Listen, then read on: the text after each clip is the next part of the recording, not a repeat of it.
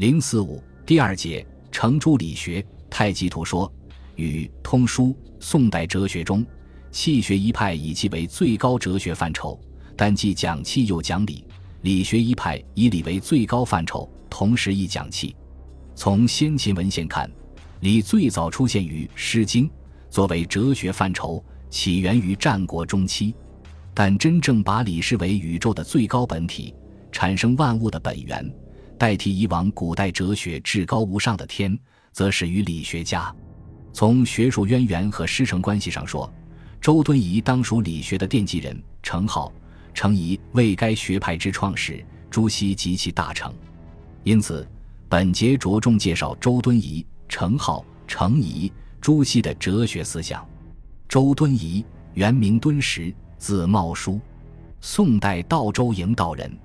晚年在江西庐山莲花峰下见莲系书堂讲学，因此被称为莲系先生。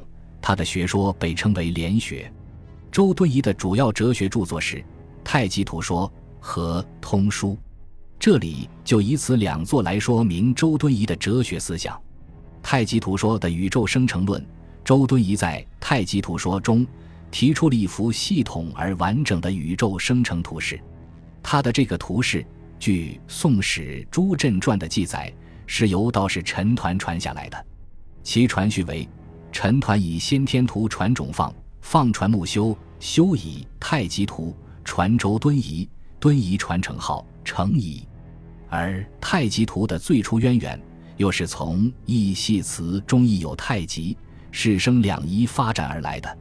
道家利用《易经》中的阴阳思想，传播神仙方术。哲学家则从太极、两仪、阴阳等思想出发，阐发宇宙的基本变化法则。周敦颐的《太极图说》便是后者。《太极图说》包括图和说两部分，说是对图的解说。《太极图说》文字简短，不足三百言，但所涉问题却不可小视。其文曰：“子无极而为太极。”太极动而生阳，动极而静，静而生阴，静极复动。一动一静，互为其根，分阴分阳，两仪立焉。阳变阴和而生水、火、木、金、土，五气顺布，四时行焉。无极之真，二物之精，妙合而凝。乾道成男，坤道成女，二气交感，化生万物。万物生生而变化无穷焉，为人也得其秀而最灵，行即生矣，神发之矣，五性感动而善恶分，万事出矣。首先，周敦颐提出了自无极而为太极的命题，认为宇宙发生的最初阶段是自无极而为太极，就是说，一个无形无相的本体产生出混沌一团的元气。无极为宇宙的本源，太极由无极所派生。可以看出，无极是周敦颐哲学逻辑结构的最高范畴及其体系的出发点和归宿点。无极这个概念来源于道家和道教的典籍，最早见于《老子》一书，其内容本于其典籍中的虚无的思想，是指无形无相的最高精神实体。太极一词初见于《易系辞》。易传作者只是描绘了宇宙生成的过程，并未明确规定太极是什么，即未阐明太极到底是精神实体还是物质实体这一重要问题。从周敦颐的《太极图说》中看来，周敦颐认为太极是有为无极所派生，也就是老子“天下万物生于有，有生于无”的再版。其次，周敦颐提出了太极生阴阳的动静观，太极动而生阳，动极而静，静而生阴，静极复动，一动一静，互为其根。这是周敦颐关于阳动和阴静关系的论述。所谓太极动而生阳，静而生阴，是说先有动静，而后有阴阳二气，就是说运动不是阴阳二气本身所固有的属性，运动是太极的运动。太极又来源于无极，显然，太极的运动自然是由不动的无极所推动的。由不动到动，自无极而太极，这里是一个矛盾。所谓动极而静，静即复动，一动一静，互为其根，是说的太极的运动形式问题，强调了动与静、静与动的密切联系，相互依存、相互转化的关系，闪现着某些辩证法思想的火花。在此，周敦颐提出无极的实体与阴阳五行精微的材料巧妙地结合起来，构成了万物。具有阳性的称为男性，具有阴性的称为女性。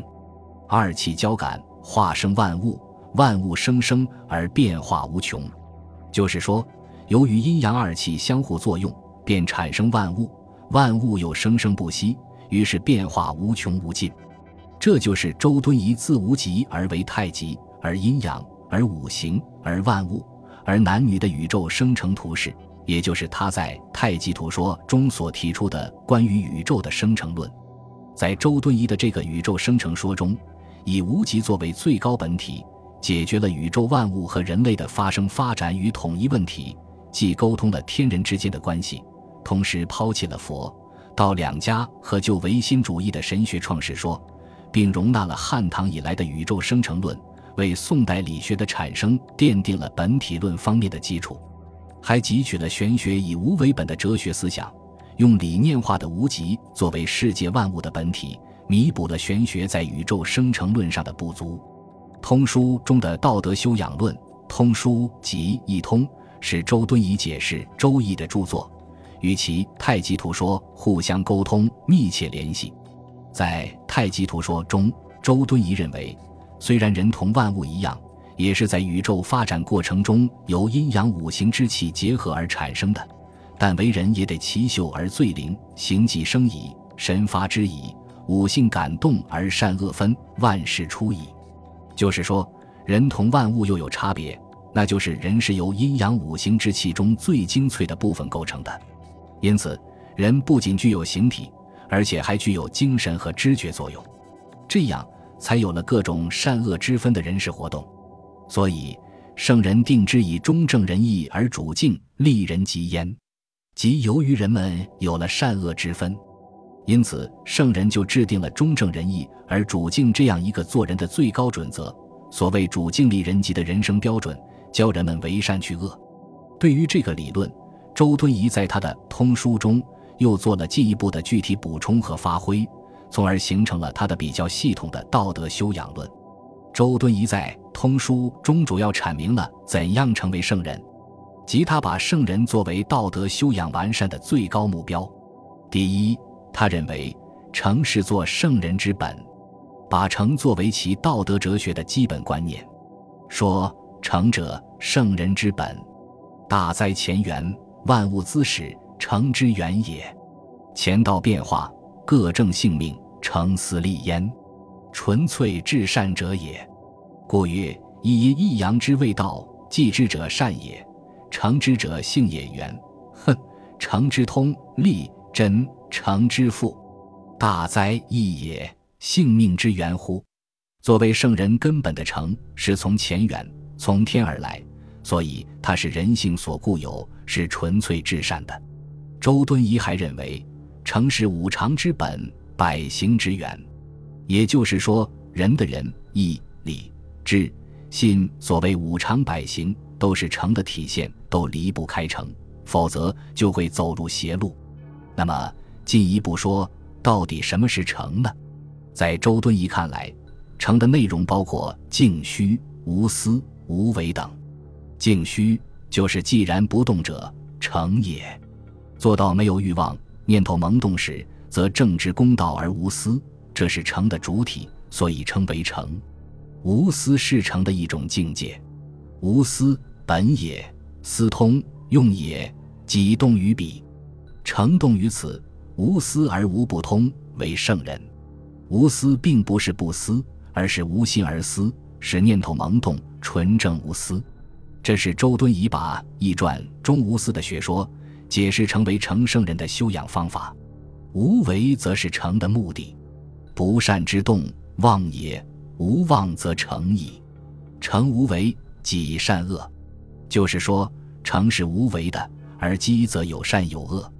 如果念头萌动时无私无欲，不受外物的诱惑，便有善而无恶；行为自然就符合仁义中正了。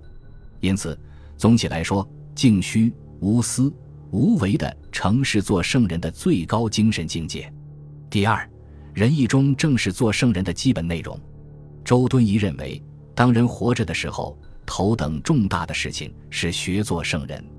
学什么？圣人之道，仁义中正而已矣。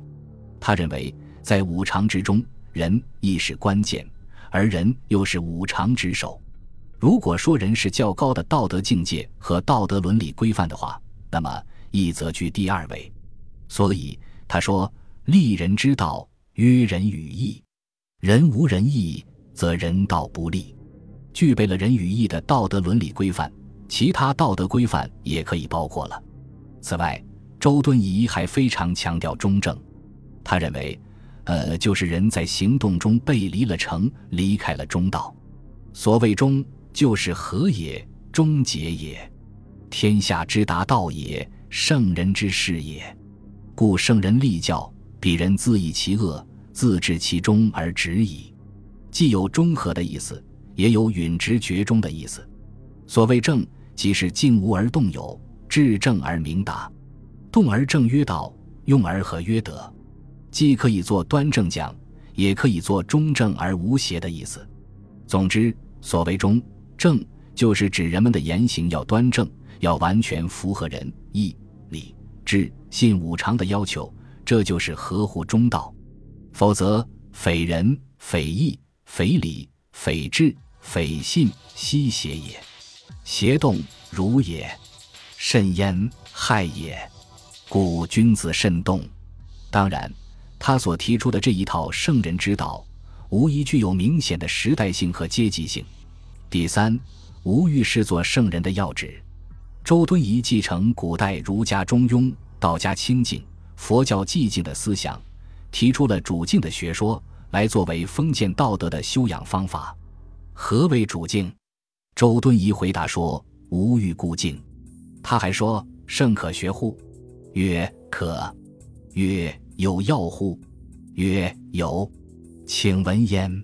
曰：“亦为药。”义者无欲也，无欲则静虚动直，静虚则明，明则通，动直则公，公则朴，明通公朴，数矣乎？